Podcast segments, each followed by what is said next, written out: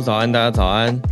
哈尔早安，大家早安！欢迎大家加入今天四月十八号星期二的全球串联早安新闻。大家早，大家早。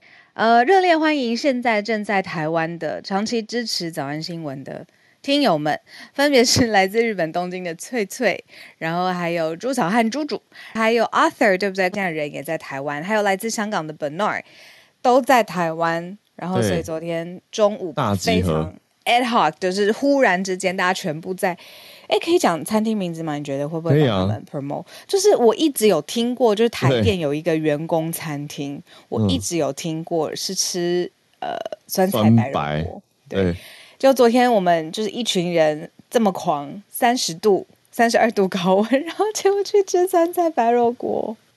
我也是听说很久，终于第一次吃，就要。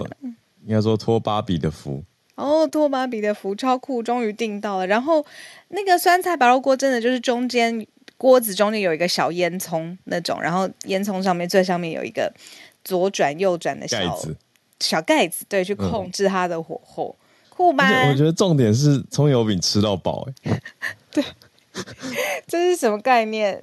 葱、啊、油饼无限量供应。吃到饱也就算了，对，然后它是是一个富足的社会。然后我觉我原到到现场的时候还觉得说，应该全世界只有我们这一桌，就是因为昨天真的很热，我刚刚下车走到餐厅中间，我都觉得我的皮肤快要烧起来了。然后但是其实里面人还不少哎，就是有几桌几桌的这样子，就是很热闹，而且、嗯、对很开心，重点是非常难得的一个。齐聚一堂，对，然后是不是有人翠翠是不是刚下飞机 就直接过来了？他早上还在说台湾见哦，然后上飞机了，然后中午就看见他面对面的。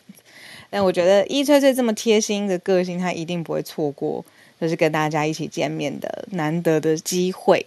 真的真的很不容易，很开心啊！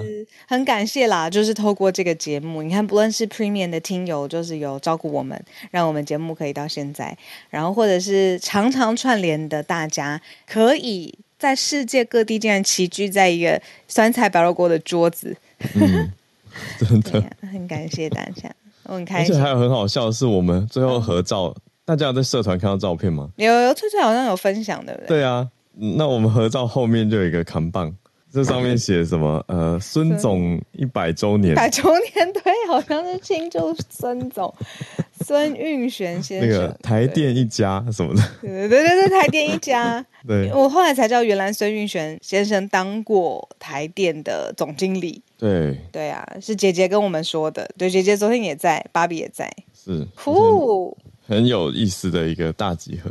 而且其实我我跟算是朱小汉啊，还有翠翠，嗯、对，有有小串通吧，就是有我们没有直接告诉你所有的人，真的没有，真的没有。所以你来的时候应该有小惊讶，欸、我来的时候怎么怎么？因为我远远看到你们觉得很大一团，嗯、我在想说是不是你们有带。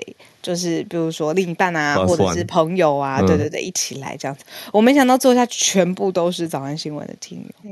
对，但你看起来很淡定，你看有没有吓一跳？我因为我那个赶时间，我都吓死了。我昨天那个 后面录影卡的很紧嘛，然后在比较远的地方，所以我就一直很担心说时间吃不够。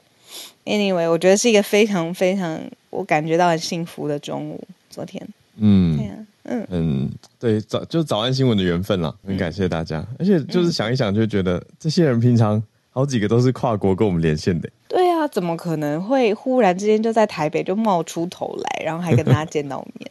对，就谢谢大家，很不容易，大家的安排。嗯，我一直希望可以把这个就去经营着，然后还有这种真的是交流啊、串联啊、交朋友，然后让大家聚在一起。也很珍惜，像之前 Charles 老师来台湾呢，Dennis 老师来台湾呢，真的是有跟大家一起见面。我们也会会很想问说，节目怎么样可以变得更好？嗯，真的。好，我看到聊聊天室有些听友在在呼应，说什么？在呼应我们的餐厅。哎，呼应餐厅怎么样？大家其实都都有经历，是不是？我昨天第一次才吃到，我来看一下。还有人说，哎，以前有葱油饼吃到饱吗？新消息，你看，我们我们还是一个新闻节目。有有带给大家一些新闻，对不对？看一般人可以订吗？可以吗？芭比可以啦，可以啦。哦，只是芭比说她提早一个月才订到。哦，对对对对对。嗯，给大家参考，很有意思。对啊，这是昨天我们中午发生的一个很重要的缘分，跟大家分享。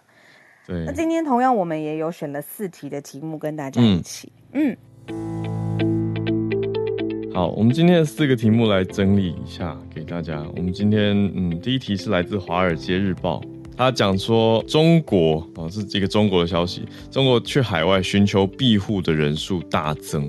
所以我们今天看到第一个题目是怎么样的一个现象呢？嗯，那他讲特别哪个地方移民潮很多，是美国南方的边界，嗯，哦，出现了很多中国人。我们等一下来了解。第二题则是美国这边的一个税务，减税来吸引绿能的产业。美国想要跟欧盟 PK 的概念，就是希望可以在突破，而且在绿能产业方面，希望能够比欧盟发展的更快吗？那现在看起来成绩是很不错的样子。那第三题则是意大利这边有一个政府方想要提出来的一个政策，意大利的总理说要来取消非法移民的特别保护，嗯，结果大城市的市长都出来反对了，包括罗马啊、米兰这些意大利的大城。那最后一题则稍微比较轻松一点，艺文相关的消息是这几天也在社团有听友分享的歌剧魅影百老汇。演了三十五年，现在要暂时告别百老汇。嗯、那剧作家 Andrew Lloyd Webber 就是这个韦伯，嗯、他就带着新旧的卡斯一起感人谢幕。哇，这个还蛮大的一个时代意义。真的，嗯、我很有感觉。这一题待会来聊。好，等下来聊。好，那我们先来这个《华尔街日报》：中国人去美国南边找自由。这是来自于嗯，联合国难民署，它有统计，是在二零二二年年中的时候统计，在这个世界上啊，大概有十一万六千多名的中国人是在寻求庇护的。你要说他是难民，或者就是离开中国要寻求保护。那如果把这个习近平就任的时间点放在这个时间轴上面去看的话，结果就发现说他在两任之前，嗯，数字是现在。呃，明显减少很多，也就是说，他在担任了两任之后，现在寻求庇护的人数是当年的八倍，就是他在上任之前。Oh. 那现在他们发现有一个更明显的趋势，嗯、就是说，这是《华尔街日报》做的统整啊，在疫情之后，或是有人受到政治的创伤，开始在网络上面有流传，就是中国移民逃难潮的影片。那结果没想到。这个影片更启发了别人做类似的事情，因为在当中也有，比如说钱到底要准备多少，要怎么经过，比如说从水路啊，然后到陆路，从南美洲一路进到北美洲。那这些人他们可能是，比如说呃，在经济收入上面属于中低收入户，然后他可能没有办法透过一般的法定的管道拿到美国的签证，但他们还是想到美国生活。所以这样子一路征征战，然后逃亡，然后寻求政治庇护的路线，经过网络上面的传散，就启发了别人类似这样子做。大概准备三十九万台币，我看到的数字是三十九万台币左右。那有人就是跟别人借了钱，一口气的，然后还把这个地理上面三十九万台币，意思说这个是需要的金额，是不是？没错，没错。哦，就这样是够的意思。用的非常克难的方法，oh, oh, oh. 然后经过什么危险重重的丛林啊，然后还有呃，比如说穿越拉美，想要进到北美，对，对，没错。Oh. 说总共有六十英里，大约是九十六公里的连接南美洲跟中美洲的一个丛林，还要穿越当中。然后说现在《华尔街日报》因为这个调查报告很大嘛，嗯、还有数十名正在路上的中国人，嗯，这样子。对啊，那他们就有去访问，像是呃，可能是 iPhone 的生产线的作业员，或是健身教练等等，然后去访问他们的路线到底是怎么从离开中国之后一路拉美，然后从南美到北美进去。对呀、啊，然后呃，发现就是说，因为现在这样子的趋势已经变得有点显著了，所以《华尔街日报》才做了一个这样子的专题，说是为了逃离暴政，寻求自由。嗯，那它的标题是说，呃，你愿意为了活在自由的国度，愿意付出多少代价？因为他毕竟就是离开他的。嗯、呃，只能出生、生活、工作的地方嘛。那这一路，当然你可以想象有多惊慌，然后多生活条件会不好啊，因为一路都要在移动。哇，对呀、啊，嗯，我我读着这个报道觉得很感慨耶。嗯，呃，因为看着那个图表啊，就是他一方面资料来源写联合国难民署，对，就会觉得啊，然后看着一二年习近平大概十一月的时候上任中国国家主席嘛，在他之前是胡锦涛，嗯、那胡锦涛任内的时候也是，当然也有也有难民，因为这个资料并不是从一二年才开始统计的，嗯，那那个数字就是高高低低，嗯，甚至可以说是在习近平刚上任的时候偏向是低的。嗯呃，当时的统计是一万五，可是这些年来，这十一年间，总共成长了非常多，就是那个线是徒升的往上走，一根这样子往上冲，这样。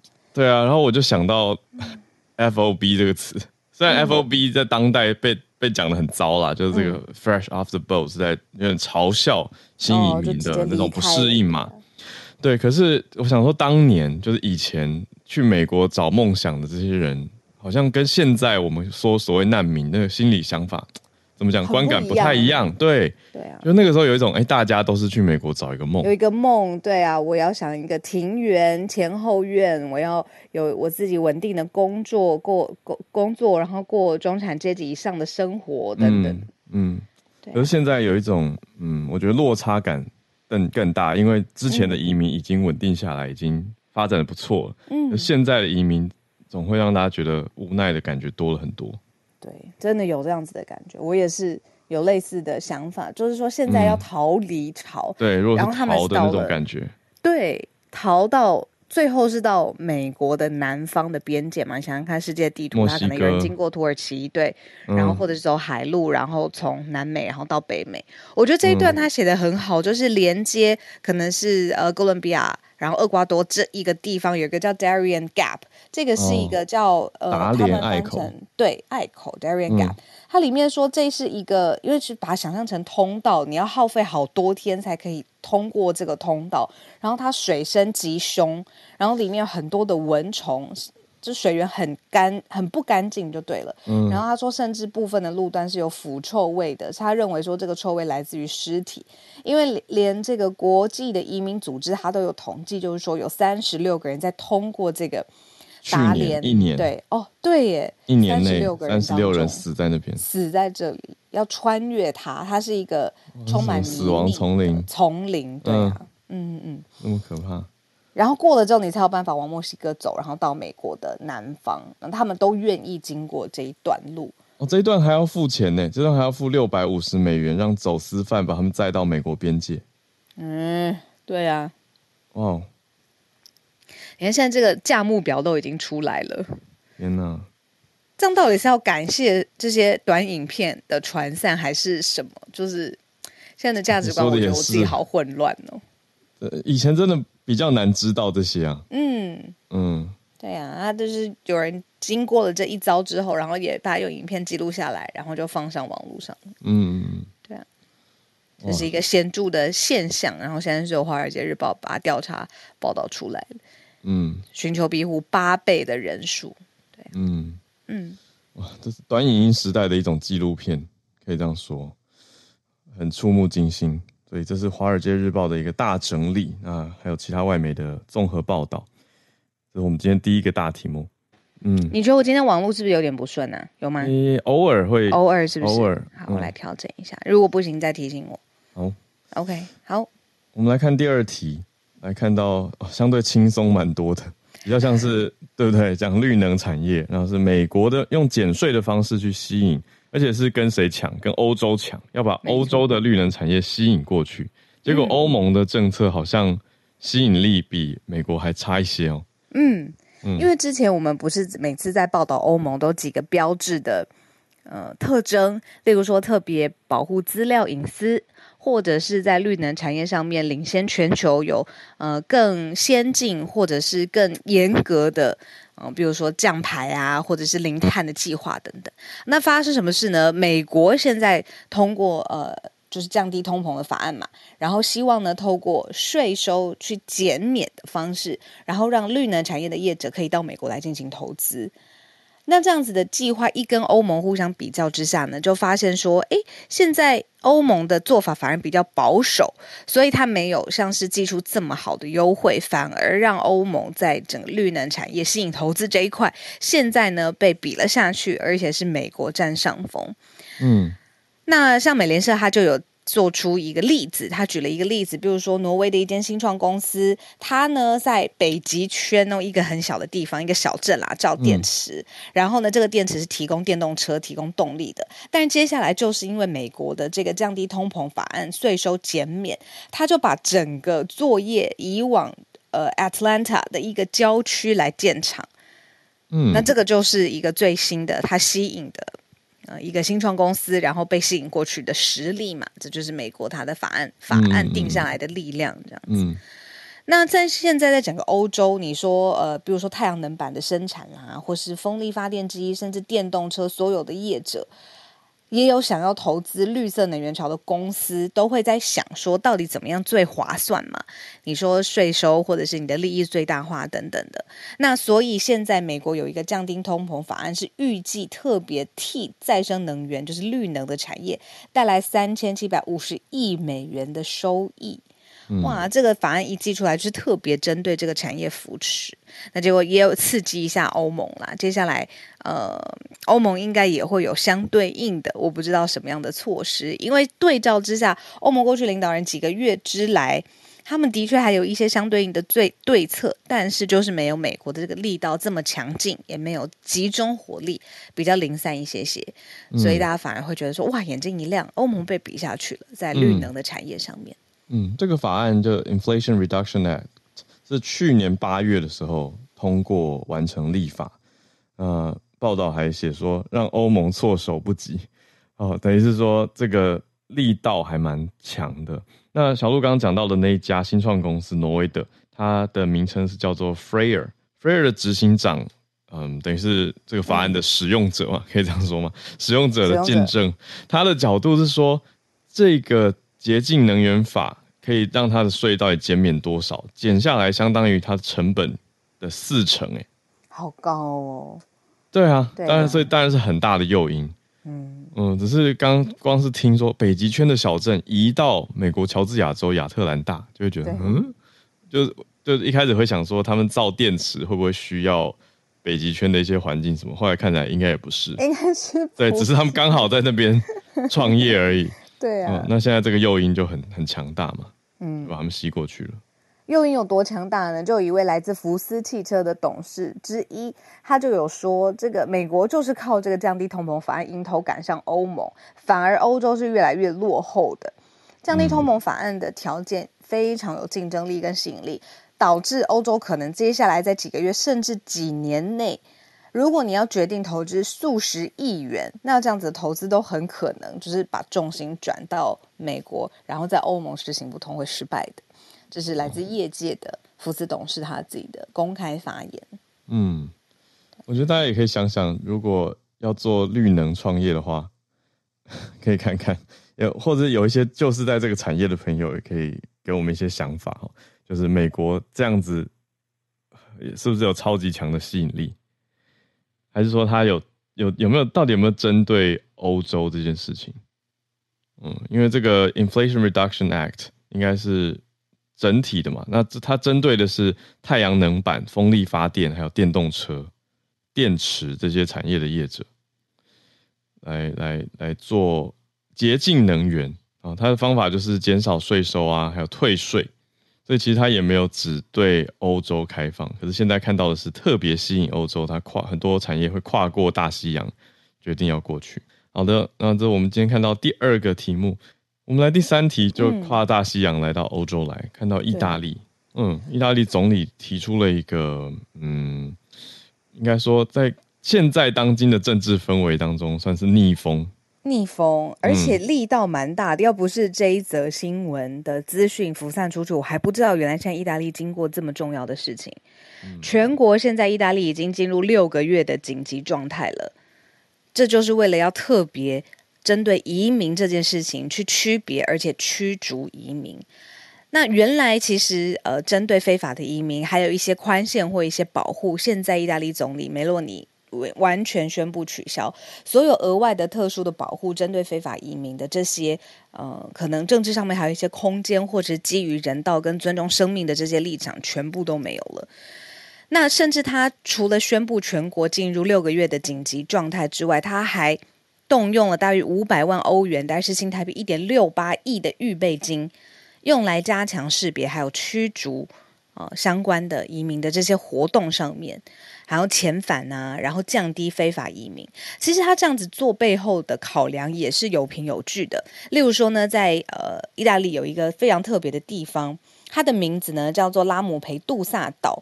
它就是因为很多的非法移民都集中在这边，整个地区都已经因为人数实在太过多，然后有点崩溃了，就是原来的生活方式啊、经济都不行了。这样子。这个岛的地理位置是很靠近非洲。嗯哦，就最靠近北非，地中海跟北非这边，所以才很多人会想办法去上到这个岛上去，对，想要进到欧洲。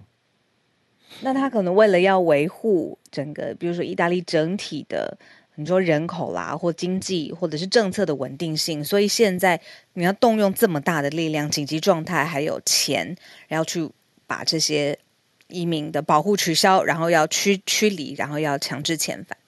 结果没想到这样子的想法呢，其实在国内是很多不买单的城市，包括罗马，包括了米兰，他们的想法就是说，这个是一个无能的政府做的一个很耻辱的决定，可能就是还是希望针对人道或者是尊重的想法，是希望说可以更和平的、更温和的去处理非法移民的问题，因为这些人也是遭遇到万万，你看我们才刚刚讲完，就是。可能要寻求保护，可能自己的生活环境真的生活不下去了，他们才要出此下策。嗯，那是不是真的有所谓非法到蓄意恶意的？你说起心动念就是很恶意，那是不是可以针对他们来处理就好了？那真的是需要寻求保护的人有没有更温和的做法？嗯，这个是现在在国内掀起的反弹的声浪，来自于罗马跟米兰这些城市。嗯，对，说的很好，就是。真的是来寻求保护的人，你要狠狠把他们拒绝在门外吗？这是大家现在提出来的。那意大利的总理他的说法是认为，他觉得本来意大利是有提供特殊保护，他觉得这是一种 extra additional，就是多给的。他觉得跟其他欧洲国家比起来，这是额外的，所以他觉得我们意大利没有理由要跟其他欧洲国家不一样，应该是要走回跟其他欧洲国家的参考标准。他的角度是这个样子。哦，那其他，但是这些大城市的的人是，嗯，特别市长是反对的意见，因为他们要取消这些额外的特殊保护。那这些大城市的角度是认为说，呃，可能会因为现在是全国紧急状态六个月，他们就认为说，要要在这个时候发布取消保护，可能会有在更多的动荡变化吧。嗯嗯。然后这个时候，其实这个政治气氛，像你讲的动荡变化之外，也影响呃连带去放大检视说，就是意大利总理他现在的私人生活发生了什么事情，就一个政治上面的一个危机擦边球吧。我觉得，就是维洛尼呃，他私下他的卡拉 OK 的歌曲内容有一次被发现，就是在最近的这件时间，他唱的是意大利歌手的一首叫做《马尼泪》，对不起。马里内拉之歌，嗯，但这首歌里面是在讲说，就是有移民发现，在河里面丧生了，在发生在意大利东岸这件事情，嗯、因为很多人都是透过船，然后来到意大利就发生船难嘛，很多人就说这移民是死亡之旅等等，结果，呃，梅洛尼他私下唱的这首歌，然后被发现。被拍下来，然后影片传上去之后，又在政坛上面引发出政治上面的危机。很多人就说非常的不合适啊，非常刺耳啊。你这个卡拉 OK 的变成了政治案件啊，非常耻辱，然后来形容这件事情。所以现在政治气氛上面对移民也是非常的敏感。嗯、那他唱的这首歌这件事情，被检视之外，就是也引发非常大的反弹。嗯，对。那我们刚刚讲的大城市，包括有六个，总共六个。意大利的城市：罗马、米兰、拿坡里、杜林啊、波隆纳跟佛罗伦斯，呃，六个市长一起来签了一个联合文件。那他们的担忧就是说，嗯，怕会突然城市中出现许多无身份的人，因为本来的政策还算是有一个管制呃跟支持，可是你现在这样的时间，意思是配套并不完整啊，就是很突然，而且这些移民的身份在社会上是。安全网当中比较脆弱的一面嘛，嗯，所以影响会是很大的。那现在是意大利正在激烈的讨论的这个题目。原来还有这个私下 KTV 唱歌选曲的问题，这是一个观感的问题啊，观感观感上的问题。没错，讲的太好了。那讲到唱歌，我们现在要转到最后一题，不太一样的歌。现在是一个、哦、不太一样的歌，对，比较好的，大家印象很深刻的百老汇的经典音乐剧《歌剧魅影》。嗯那我为什么在刚刚开始在开头的时候说我印象很深？你去纽约的时候有去看？我去纽约的时候我有看过。之外呢，嗯，我最近听了一个超级精彩的访问，他去访问从这一出戏首演，这出歌剧首演就开始跟着剧团做特效的一个电工，他是一个专业的就是技术工人，因为在那个呃，我不知道大家。对于剧情有没有了解？反正他有一些要制造一些惊悚啊、恐怖的气氛的时候啊，他会用雾，舞台上面就会掀起很大的雾，甚至最后有一个很大的高潮，是他掉在，他是剧中剧嘛，他是我们去戏院看一个发生在戏院里面的事情，然后他会有一个垂吊的大的水晶灯会掉在舞台上，那这些他就去访问说，从开剧到现在就在剧里面剧团工作的，这位幕后的技术。技术工人，他就说他看了一万三千五百场，整个已经三十五年，水晶大吊灯砸了一万多次。对，然后三十五年的这个呃历史，他每一个都经历过。然后大家就问他，记者就问他说：“你为什么会愿意在这个同一个剧团工作三十五年？然后每一个晚上处理那个雾啊，处理各式各样的这个气氛？”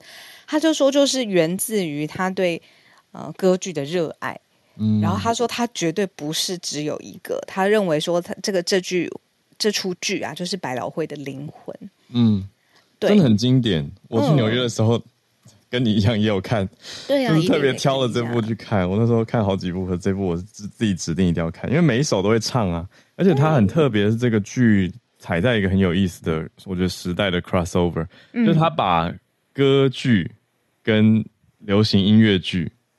巧妙的结合在一起，因为剧中有角色就是歌剧的歌手嘛，对，所以就可以展现歌剧的唱腔，可是又可以很流行、很当代，到现在都还可以啊。我觉得我们都可以听的，嗯、就闭上眼睛都可以自己听得到，对，有有声音，主旋律，那个噔噔噔噔噔噔，对啊，对啊，没错，没错，对。然后还有就是他落幕最后一一。一出吧，就是最后一次，你就 take final bow 之前，嗯、大家不在四十几届看百老汇的那个表演的场址啊，然后他是说那个欢呼的声音是好几条街以外都听得到，之外有些人买不到票，没有办法去看到最后一一一次。他就直接站在街上，你也知道纽约这个自由奔放的城市，有什么事情是没有办法发生？他们就在街上自己等，等到他们就是谢幕的时候，一起跟里面的人就是欢呼 送走这一出戏。鸡皮疙瘩。对啊，所以所以我就觉得这个城市也在用自己的方式去呃跟这出歌剧魅影说拜拜。嗯，我我现在在整理资料的时候看到一个惊人的数据，嗯、每一次的歌剧魅影演出需要一百二十五名演员。还有技术人员跟音乐家哦，就把乐团都算进去。对啊，对啊，你看，这真的是一个生态系。可是讲到生态系，就讲到说为什么他没有办法，他必须要 close 了。其实就是数学算不过来。哦、在曾经可以，他的票曾经卖的非常非常好的，原先从英国来到。美国的吧，如果我没有记错的话，大家可以帮我补充。嗯、就是首演之前票已经完全卖光了，然后他让我们去吃台电丽晶，是不是要一个月之前订？嗯、这歌剧魅影那个时候首演，真的要好几个月之前就要把票先先订好，然后那阵子的经济收益啊，支撑你说这么多的专业的工作人员，完全是可以，而且是一个好生意。但现在就是这个好生意的数字轮转不过来。嗯，对呀、啊，因为中间经过疫情啊，对呀、啊，对，这个影响真的很大。那重点就是，那好，这是他，因为歌剧魅影是百老汇这么重要的一出主流剧嘛，那他谢幕之后，到底谁的位置会顶替上来？嗯、现在就是说，能够被选进百老汇，还是被业界当中是认为是非常非常重要标志的荣耀。所以，虽然这个你知道，这个数字已经这么老牌的经典 IP 数字。你知道都算不过来的状况之下，嗯、他们说还是有很多很多，你说充满抱负的制作人，然后很棒的剧团，然后是希望自己可以趁这个机会再 make it in Broadway，嗯，对他们不在意那个经济上面的报酬率的问题。嗯，对啊，对啊，中间疫情的关系停了一年半，十八个月，这个影响是很大的。因为停了之后回归的时候，游客并没有非常快的全部都回来，那票也不像是一开始这么好卖，或者也不是一开始，就是过去那些年来啦，应该说好好长一段时间来都是热门的剧作嘛。哦，那接下来，可是现在这个却是要要谢幕的时候，消息一出来，门票就抢购一空了啦，所以才续演。本来二月就要结束了，可是因为太多人听到说哈要结束了，然后就买买买买都爆满，所以演到四月。那在这个礼拜最后一场演出，所以后面网络上的票也是抢得非常的高价。好，那现在其实伦敦还看得到。因为最早《歌剧魅影》也是在伦敦首演的嘛，是一九八六年的时候，就三十五年前的事情。那现在伦敦也还可以看得到，可是大家还是会想到音乐剧，就会想到纽约百老汇。嗯嗯嗯嗯，就会觉得啊，没有办法在百老汇暂时再看到《歌剧魅影》了。对呀、啊，哎，几出可能是同等 level 的，呃，《汉密尔顿》应该算吧，就在更早之前，嗯、或者是《Wicked》。或者是猫吗、嗯、？Rent，嗯，可是歌剧魅影我不知道为什么，因为它有那个剧中剧歌剧，我去歌剧院里面看歌剧发生的事情，我觉得这个设计一直觉得很对，特别，我觉得有点迷幻感，这样，嗯嗯嗯，对啊，跟他说拜拜了，对，好，所以今天以上我们四个题目的整理。在这边告一个段落。现在时间八点三十五分，准备要进全球串联的时间，也期待大家来跟我们分享你所关注的消息。马上看到我们昨天才见面的朱小汉，呃，本人很腼腆，我们开玩笑说是汉小猪的。对啊，怎么 重新回到节目上？朱小汉早安，早安，Hello，大家早安啊！这个 昨昨天昨对昨天比较害羞啊。对呀，为什么呀？呃，我其实私底下就是比较。啊，话比较少，嗯，私底下话比较少。好，这个呃，今天新闻是来自于美国啊，美国逮捕了两名在纽约居住的中国人啊，指控他们是这个帮助中国在海外去寻找中国政府通缉的犯人，包括政治意见人士以及所谓的红色通缉令人士。那这两位就是啊，他们啊，这个新闻是出自于路透社。那美国司法部其实在过去一年啊的时间里一直在说要打击中共的海外警察。那这一次终于是出手逮捕了两位这个居住在纽约曼哈顿唐人街的中国人，啊，一位是六十一岁，另外一位是五十九岁啊。五十九岁这个人的名字叫陈进平啊，应该逮捕，因为他的这个名字涉嫌攻击伟大的这个领袖啊，这个啊不好意思 串戏了，嗯，然后这个现在啊，他们这个调查是从二零二二年开始，那是专案调查，呃，是这个这一次是正式在美国境内逮捕相关人士。那另外就是根据司法部透露出来的文件，那总共接受调查的，除了这两位已经逮捕的人之外呢，还有另外的这个呃三十四个人。那根据司法部发布的新闻稿，那这些人涉及在海外跟踪骚扰、监视，就是啊中国的海海外的意见人士，尤其主要是居住在美国东海岸的。那比如说，它里边提到，在二零二二年的时候呢，那其中一位被逮捕的人士就在这个个。纽约开了一个所谓的啊海外的警察站啊，作为他们的一个活动中心啊，来这个监视居住在啊加州的一些这个啊泛民主派，就是泛民主派的这个。呃，华人，那这个啊，就是 FBI 的呃呃这个局长啊，这个 Christopher Ray，他也是在去年啊十一月的时候，在一个这个参议院的听证会上表示，就是 FBI 正在大规模排查类似中共海外警察的情况。呃，那这个这两位其实在过去呃，在就是过去美国政府这几年的活动当中，呃，其实已经有超过十位的这个中国人在海外啊遭到起诉。啊。那这个预计美国在啊，就是美国境内，美国的执法部门对类似中国海外这个中国政府海外活动的情况的打击将会进一步的扩大啊，就是这样。呃，另外再补充一下刚才提到的这个中国就是啊，这个就是所谓的难民的问题。那其实从就是啊，如果来到美国的话，其实最难的是反而是从中国出境，因为就是中国边境关口其实查的也很严，如果没有办法合法出境的话，有两条路，一条就是在从这个内蒙古走去蒙古啊，走这个戈壁大荒漠，因为那边巡视相对少一点，但那条路非常的危险，可以说是九死一生。那另外一条路就是到达中国西南的云南啊，从这个云南的话，呃，出境到这个缅甸。这这个缅甸这一片区域，因为这一片区域是茂密的原始丛林，而且算是一个三不管地带，但这一片其实也是相对的危险。呃，那如果说有能力的话，通过合法手段以境外旅游的身份出国，呃，也可以寻找机会滞留在外国来获得难民身份。就是这样，谢谢。哇，谢谢朱小汉。对啊，就是以前以前，哎，现在还流行这个说法吗？现在还现在还讲跳机吗？以前不是在讲跳机？对不对？我小时候听到跳机，我就是想说啊，好危险哦，这样怎么可能活得下来？嗯，你知道，我就 took it literally，我就觉得真的要从飞机上跳下去。对，可是其实那呃，所谓这种非法移民，想方设法要要留下度过的那个心情，真的也是一种跳机了，没有错。对啊，嗯，谢谢你。那我们再继续连线。昨天见到面的芭比 是早安，小鹿好了。嗨，那个要不要先让翠翠先说？她好像要搭高铁了。哦，翠翠要去高雄是不是？对，好，哎，翠翠，早安，不好意思，我要我要回台北了，我从高雄要回台北。哦，你要回来了，哦，对，昨天你已经先去了，对对对，对我刚好要回家，好。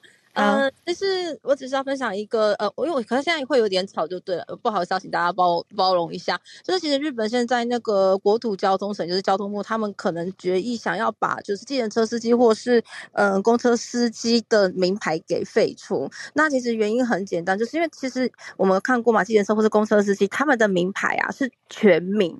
那因为全名这件事情呢，会造成什么？就是他们可能会被漏搜，或者是就是会有所谓的顾客骚扰。所以，嗯、呃，这样的情况，据说在这两年两年内，就是这些相关职业的人有百分之四十六左右的人都接，就是遭受过这样子的骚扰。所以，就是国土交通省就决定想要呃废止，就是名牌可能变成是我不要全名，我只要前面的姓氏就好。嗯、然后，其实相关的是，因为其实我觉得近年来像这样的，呃，因为是网络发达，所以其实你很容易你。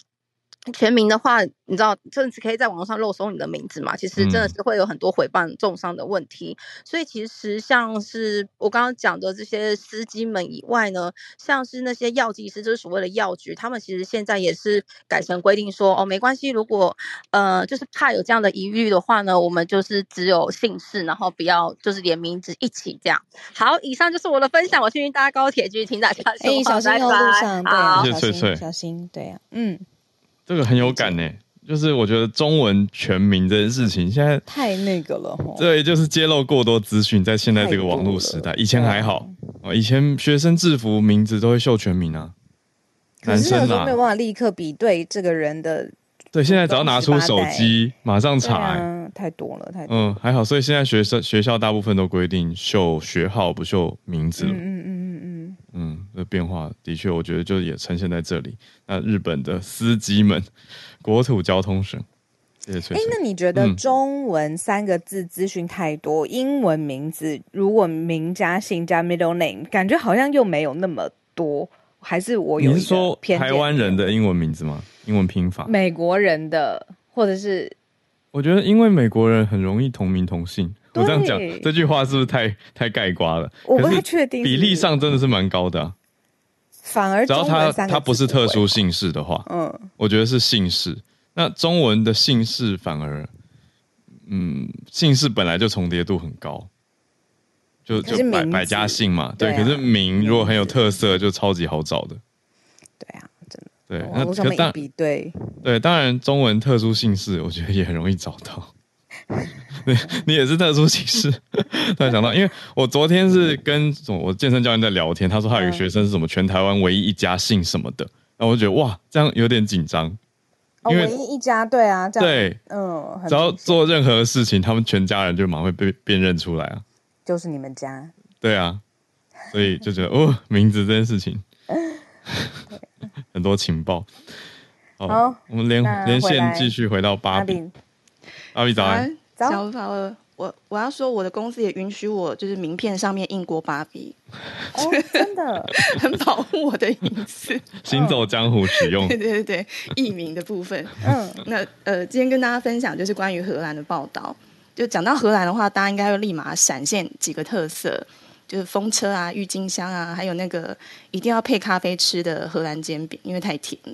那除了这些之外，荷兰在建筑工程方面的成果其实也非常惊人，就是。荷兰它被称为低地之国，所以它只有呃百分之五十的土地是高于海拔一公尺的。他们才会从十六世纪开始，就是会利用风车啊，就是堤防啊，排干积水来围海造田。那到目前为止的话，荷兰的国土总面积有百分之十七都是人造的。嗯。那可是虽然说很多国家都有这种填海的技术工程，像是香港的赤腊角机场。日本的关西国际机场，可是荷兰强在它的规模是硬生生填出一个省份来。嗯，因呃，因为在一九一六年水灾跟人口增长的压力，荷兰它在一九二七年开始了一个叫做须德海工程。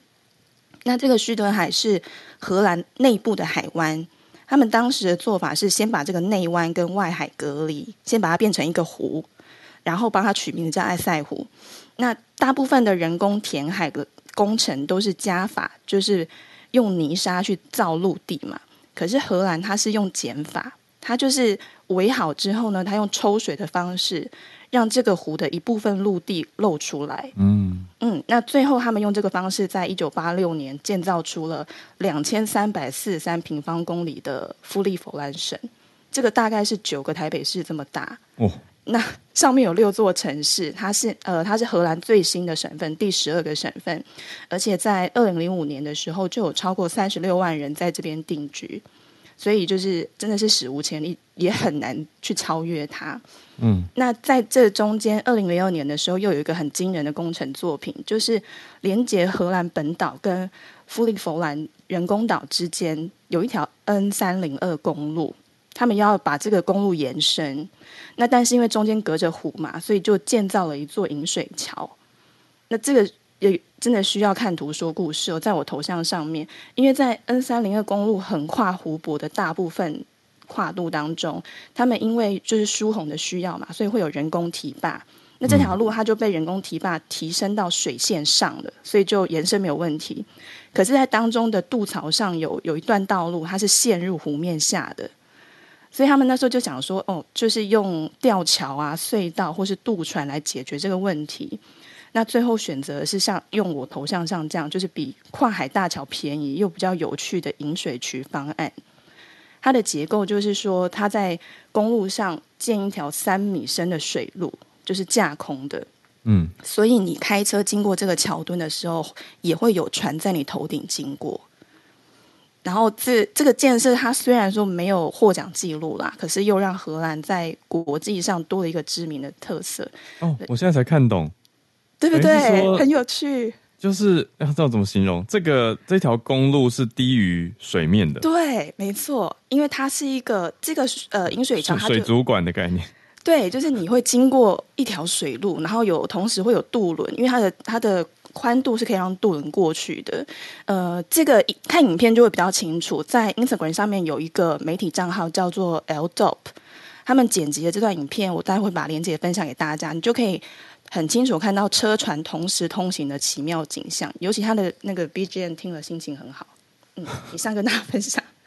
好，谢谢，谢谢芭比带来这个荷兰的技术。呃，我对这个 BGM 听了心情很好，比较有有好奇，要怎么听？怎么搜啊？后面可以搜到他的音乐。呃，我现在分享，我我找一下那个链接。好好好，在聊天室可以。好好，我待会。好，谢谢。下了节目就来听。李叶真的很特别，这个要配那个视觉图，我觉得比较容易想象在想什么东西。嗯、对，哎，我们那个环境相关的题目，有一位长期关注的香港听友 Christine 来跟我们连线。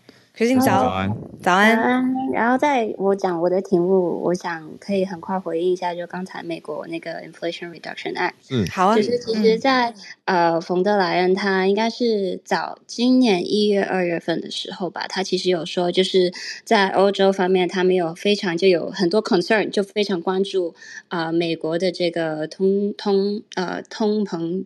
我不知道中文中文是什么，那个 Inflation Reduction Act 会为欧洲的那个气候对减免方案为欧洲环境行业带来的伤害，但是他们也非常支持，就是任何对环境有有助于环境的那个议题。所以我感觉上欧洲他们还是以一个比较有建设性的态度去面对，就是美国呃给予的那个激励机制。然后其实欧洲跟美国就在三月份，呃，冯德莱恩去。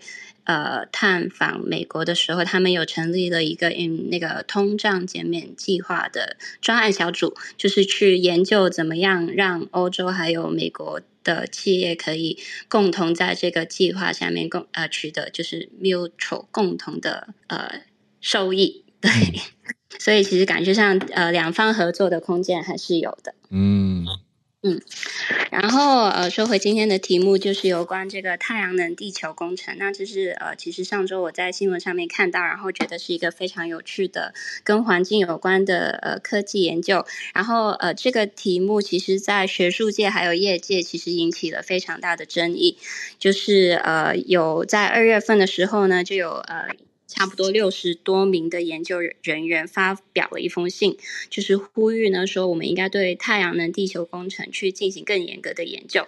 但是同时呢，又有呃数百名的气候科学家也去进行了联署，说他们坚决反对任何对太阳能地球工程研究，呃的研究还有它的潜在发展。那到底什么是太阳能地球工程呢？那其实最主要的方法，他们就是把一些细小的气溶胶。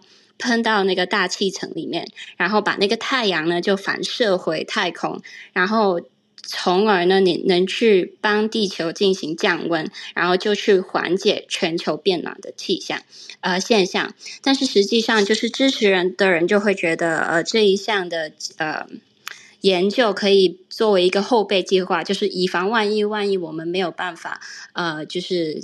在那个一点五的 pathway 上面去呃进行呃保护措施的话，嗯，万一就是真的不行了，最后我们还有这一对，最最后我们还是可以用这一项的技术去呃保保护呃我们的生活这样。但是同时之间呢，就是在一些气候的呃科学家里面，他们就会说呃你去做有关这一个技术的实验，其实会引起呃。一些你没有办法想象的呃影响，就可能有一些蝴蝶效应，就可能它的温度啊会导致一些农作物的减产，或者对于天气上面的影响，其实是可能会很深远，但是无法预计的。所以在呃第二个呃数百名气候科学家反对的信里面，他们是提出说要呃完全反对政府去为这种呃研究。给予任何的资金上面支支持，然后要禁止所有和太阳能这个地球工程有关的实呃户外实验，然后也不能为任何这项技术提供任何专利。就他们有一些非常严格的要求，去禁止在这方面的研究还有发展。那其实，但是就是虽然就是在学术界上面有非常多的争议，但是其实这项计划是在呃，你看那个我的头像里面新闻，就是有非常多的呃附庸，他们就是或者科技呃。业界人士有去给予资金的支持，包括呃联合国，其实在他们最新其中一份报告里面也有说，我们是或许我们是是时候要去认真研究一下这项技术的可能性。然后美国联邦政府呢，其实也指示了他们的这个科学技术政策办公室去成立一个工作小组，然后去制定一个太阳能地球工程的五年研究计划。然后当中包括 Facebook 的联合创办人乔治。是呃，索罗斯就是那个 George Soros，还有比尔盖茨，嗯、他们都有去都有去投入一些资金去支持这方面的呃研究还有发展。嗯，但是最近就是今年年初，其实有一有一个呃事件，就是美国一间呃比较就是初小的初创初创公司，它其实对它在墨西哥就在未经授权的时候放了两个，就是里面有这个二氧化硫，就是做这一项研究的气球放到墨西哥的领空，然后就引起。墨西哥的政府非常的不满，就说他们侵犯了他的国家主权，然后所以墨西哥政府其实在积极起草一些新的法规还有标准，然后会去联合其他国家一起去呃禁止这样的气候战略。所以就看到在这一方面的，虽然就是我自己个人是觉得，其实这一项技术如果成功的话，当然会有非常非常深远的影响。但是如何去研究，还有如何去监管它的呃所有的研究啊，或者它的实验，其实是非常富有挑战性的。然后这是也是一个在气候科学里面，其实常常就会出现的情况，就是有一种两难的情况，就是嗯。一方面，它可能会带来很好的效果，但是另一方面，但是它的效果或者它的影响也是非常未知和深远，嗯、所以也想分享给大家、嗯、呃听一听，然后就是看看大家会不会有什么样的意见。嗯嗯嗯，谢谢 Christine。对，我一边在看资料，很有意思。这个叫做 Solar 呃 Geoengineering，对不对？嗯、太阳能地球工程，因为它规模很大，那它的原理是很像火山爆发，其实会让大气降温。嗯。因为火山喷发的时候，会把大气层里面注入一种类似含硫的气溶胶。嗯嗯嗯。嗯，然后那个气溶胶会进到平流层，就很像是一个保护罩，就把太阳反射回去，所以反而大气层是内部是冷却，就平流层以下，嗯，有冷却的效应。对，可是这个规模那么的大，所以才有很多人会反对，说太多无法预期的不同的声音效应。嗯，那这个科学家 Christine 提到这个，他是用碳酸钙粉的粉尘。去试图达到类似的效果，粉尘的应用，嗯。我自己是觉得啊，也跟 Christine 分享，因为 Christine 每次上来都是跟未来的环境啊，然后就是怎么做会更好有关，就是很 future，就 futuristic，就是我觉得是很未来的。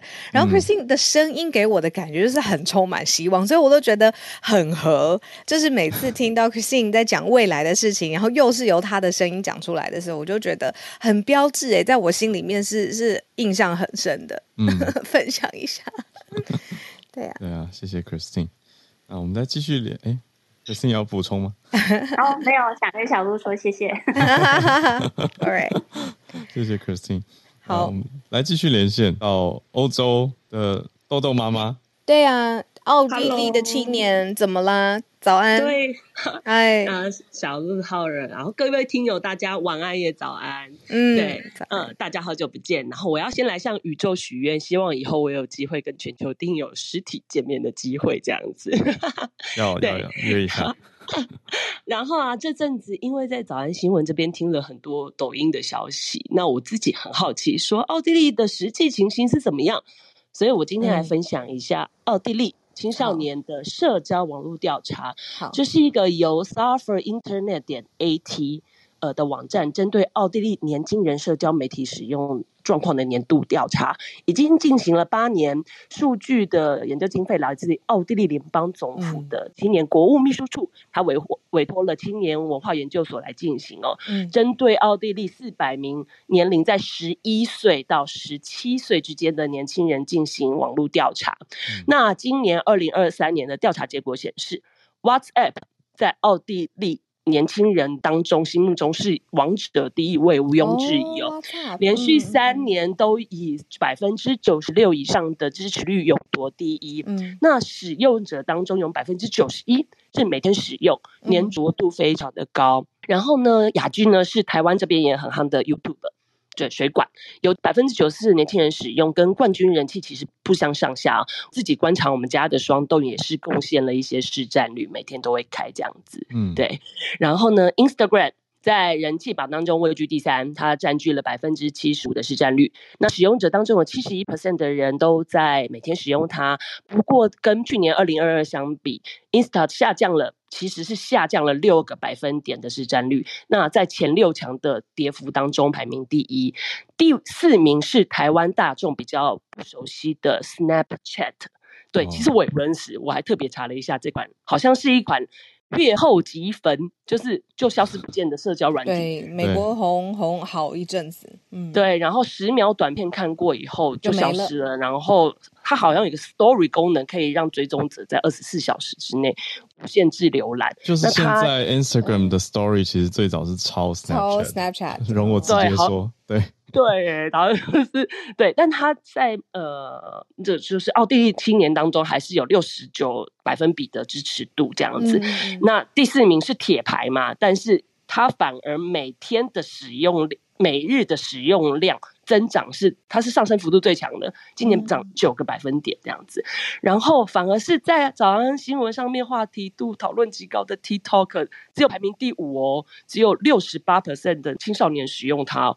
我觉得这个数字比我想象中的没有那么行这样子。嗯、然后榜单当中，其实后面有一个第一年新进榜的 Be Real，Be Real，对不对？嗯、这样讲 Be Real，占了百分之十八。第一年进榜就十八。嗯，对。然后最大特色就是它讲求真实不做作，然后对、啊、呃 App 中没有修图滤镜，不能管理跟发布自己的相片这样子。希望呃用户使用这个平台，就像。他取的名字一样，Be Real，保持最真实的自己。对，觉得很好玩，Be Real。哦，那个很好玩，还还没有研究，真的不熟。太 Real 不好玩。他可以开前后镜头，他同时开前后镜头，然后就拍你现在在干嘛，然后你眼睛前面看到的是什么？对，然后不能修图，哎，而且这个直接上传。对啊，然后台湾人很爱的脸书。对，Facebook 只有排在第八名，然后只有三成的青少年在使用，所以就 是脸书就是呃没有啦，好像 就是真的是被笑说是老人在用的，不是没有原因这样子。还有啊，另外一个台湾市占率很高，公务私人团购最夯的 Line，这个榜单上面没有。对，对啊，我想奥地利应该没什么人在用吧？Line 真的是很要看地区诶，欧洲国家、泰国、日本。对，奥地利可能都不知道赖是什么，这样讲出来他们不知道这样子。嗯、然后还有一个观察就是说，青少年的性别差异也会表现在不同的媒体上面。呃，奥地利女生偏好更偏好可以展示美美图片的那个，这个怎么念？Pinter Pinterest Pinterest 都是不好意思，我我都按照德文发音念，不太知道英文这样子。然后男生呢、啊，最喜欢的是游戏平台 Twitch。T W I T Twitch 跟打游戏最喜欢用的好像是那个网络即时通话软体 Discord，我本来以为是 D 卡，但是它不是，它不是 D 卡，它是 Discord 这样子。